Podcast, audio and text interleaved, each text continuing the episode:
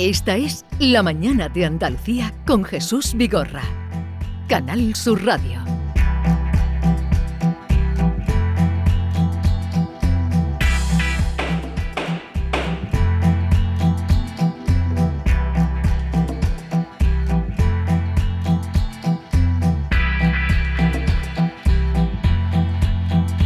Pues ustedes lo saben y lo esperan. Vamos al encuentro con el magistrado juez Emilio Calatayú. Emilio, buenos días.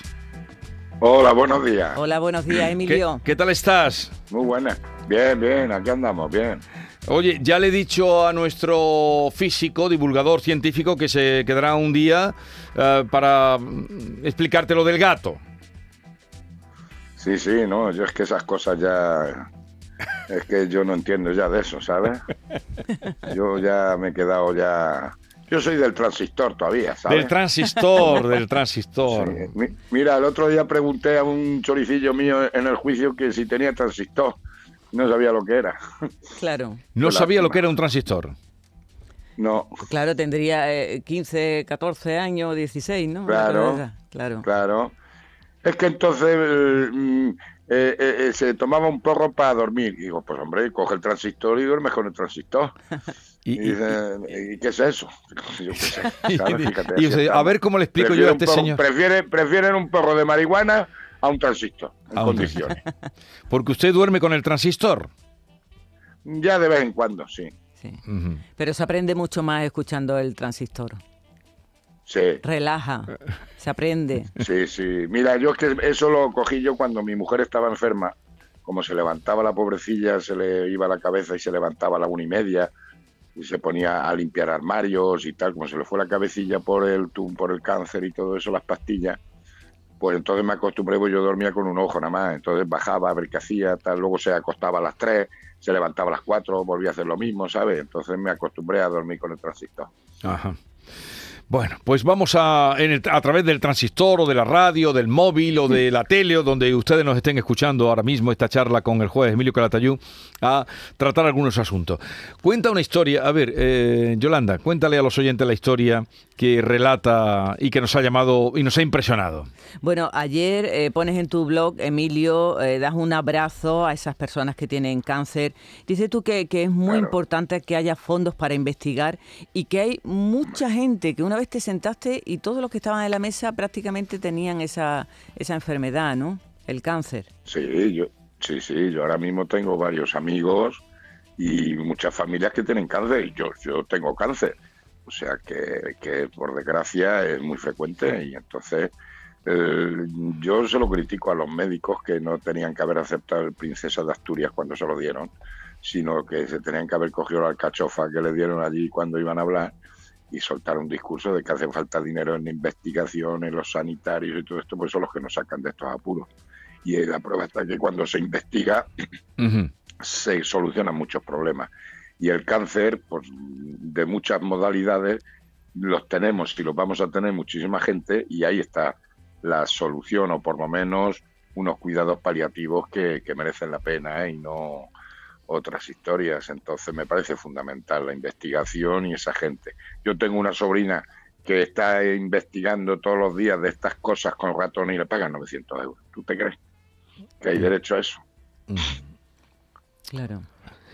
Pues... que, y yo estoy, mira, yo ahora se ha muerto un amigo mío, vamos, Spiriman, el sí. ah, lo conocía, lo conocía usted personalmente. Sí, sí, y he colaborado con él en varias conferencias, he hecho varios vídeos con él sobre la sanidad y cosas de esas. Y decía de, lo, de, luchar, y yo le decía, mira Jesús, aquí no es cuestión de luchar, los cobardes también, los listos, los héroes también se mueren. Esto estamos, estamos en manos de Dios y de la ciencia. No hay más. O es que los que se mueren no luchan. Ya. Que te toque, te ha tocado. Entonces estamos, estamos en manos de Dios y de la ciencia. Y yo estoy vivo, pues gracias a Dios y a la ciencia.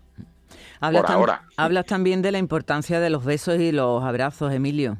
Hombre, claro. Hombre, la familia, la amistad, el cariño. Es fundamental. Desde luego. Ayer, sí.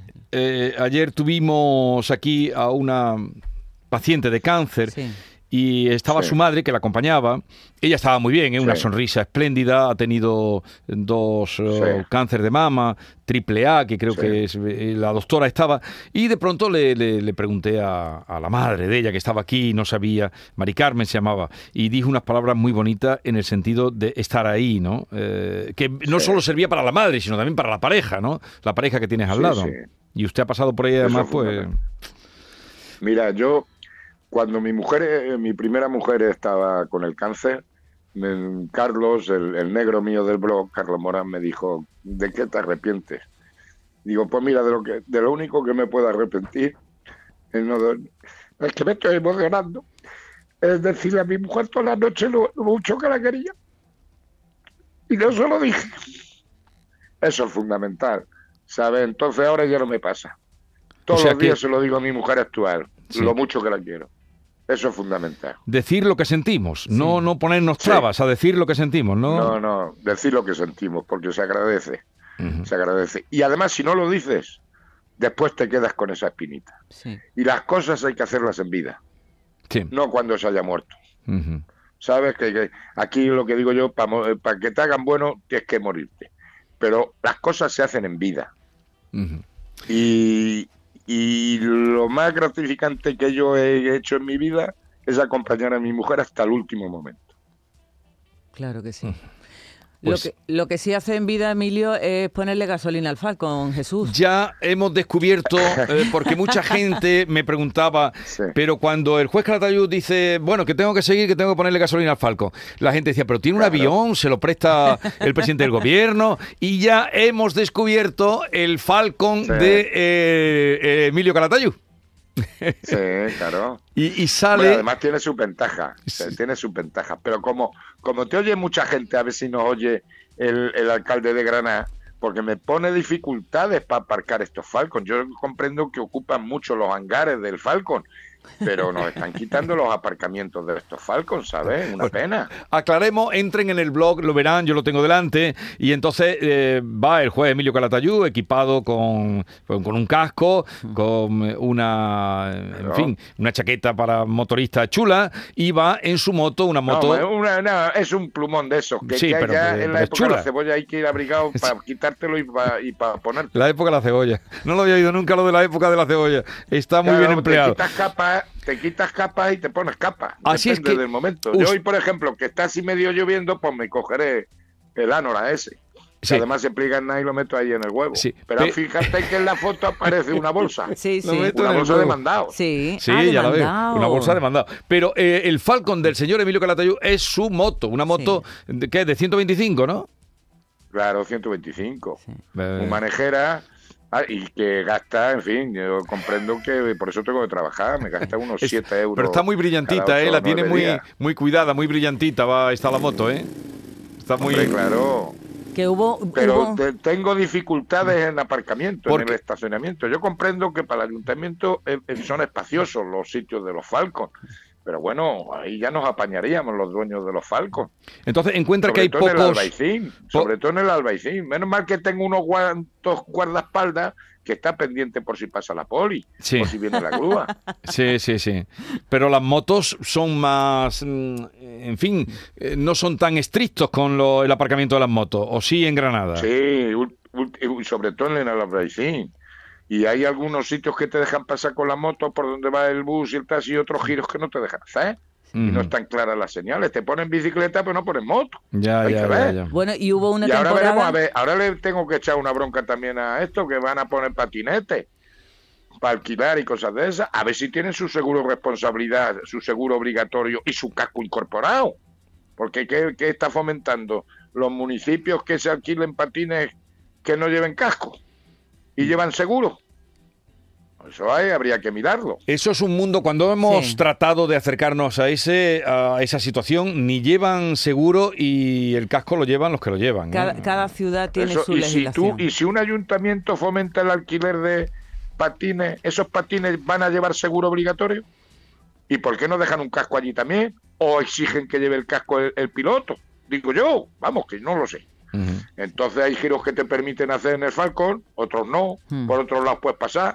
No, coño, que pongan unos, unos anuncios o prohibiciones especiales para el Falcon. Hubo una temporada en, en que ibas en bicicleta eléctrica también, ¿no, Emilio?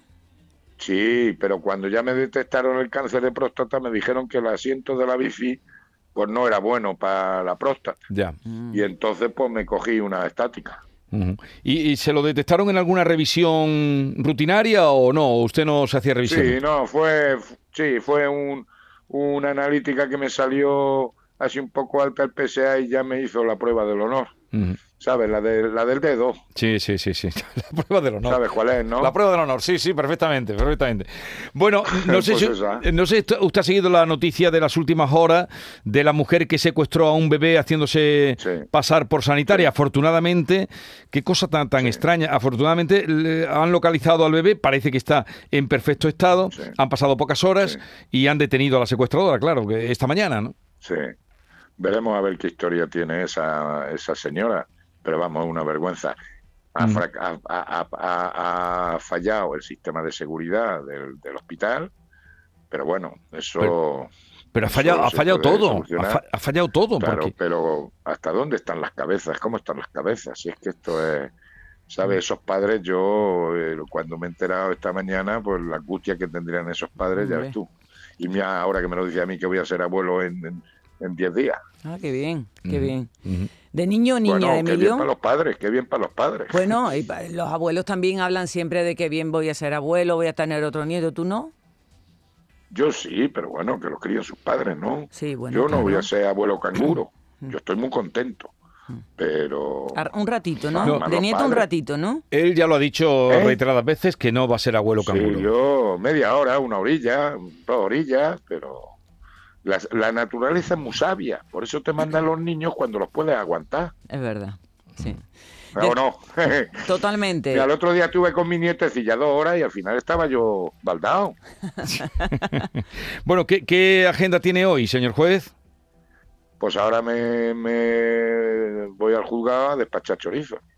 ¿Pero tiene hoy, ya sabe que tiene alguno esperándole o no? Siempre hay alguno, siempre hay alguno, y luego puedo dictar sentencia y cosas de esas, ¿sabes? Pero sí, siempre tengo algún choricillo dos. Bueno, todos los días, y sobre todo lo mismo de maltrato, ¿sabes? De los maltratos a los padres, ¿sabes? Que, mm. estamos, que, eso está creciendo, decía usted que eso está creciendo sobremanera. Está sobremanera, eso, eso es tremendo, ¿sabes?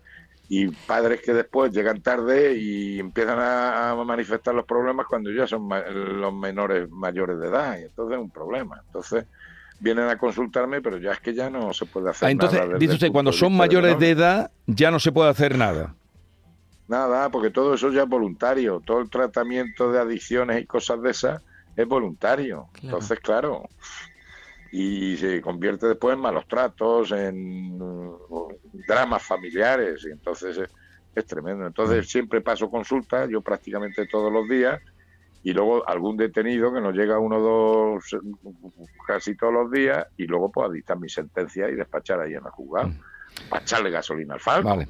Eh, eh, ¿Algo más, Yo no me voy a París ni cosas de esas. Yo no me voy a París ni cosas de estas. Pero es bonito París, ahora, ¿eh? me llegado, ahora me ha llegado, con esto de la crisis, me llegó el día 10 un recibo de la luz y ahora me ha llegado otro. A los 10 días, ¿pues esto qué es? ¿Y ha subido mucho? Pues mira, a mí me llegó un, recibo de 100, digo, pues coño, voy muy bien, de luz. Y ahora me ha llegado uno de 128. Leche. Ahora, ¿qué va? Hasta con el móvil marcando que te salga ahí uno, una máquina y 01, marque el 1, el 02, el Un cachondeo, te dejan indefenso. bueno, señor juez. ¿A quién voy a protestar? Y dice, te Por lo menos protesto aquí en tu programa y me meto con el Falcon y con todo. Al señor juez lo dejan indefenso con los recibos de la luz. Pues si usted lo deja indefenso, ¿Eh? imagínese eh, a mucha gente. Por eso. eso. Eso es lo que digo yo. Eso es lo que y yo soy un privilegiado y le tengo que dar gracias a Dios. Pero yo me acuerdo de, toda esa gente todos los días. Eh, lo dicho, un abrazo, cuídese y, nada, que le vaya bien, que con el Falcon. Hasta la semana que viene, Emilio. Adiós. Venga, un abrazo, cuidaros.